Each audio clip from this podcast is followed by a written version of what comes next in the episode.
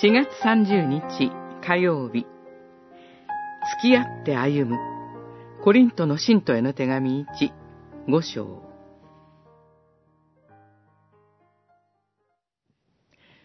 私は以前手紙で、みだらなものと交際してはいけないと書きましたが、その意味は、この世のみだらなもの、また、人のものを奪う者や、偶像を礼拝する者たちと、一切付き合ってはならない、ということではありません。五章、九節、十節。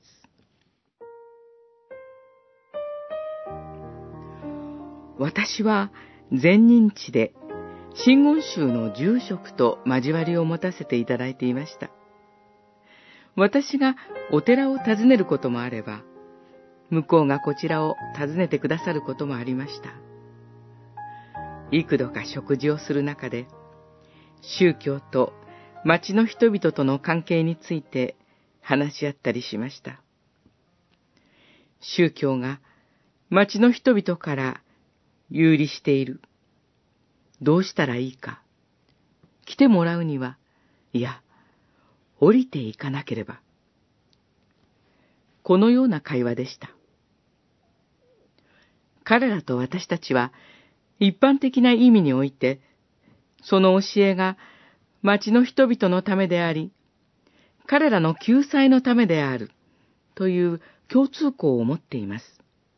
もちろん、私たちの言うキリストにある救済と、彼らが言う救済とは全く異なるものです。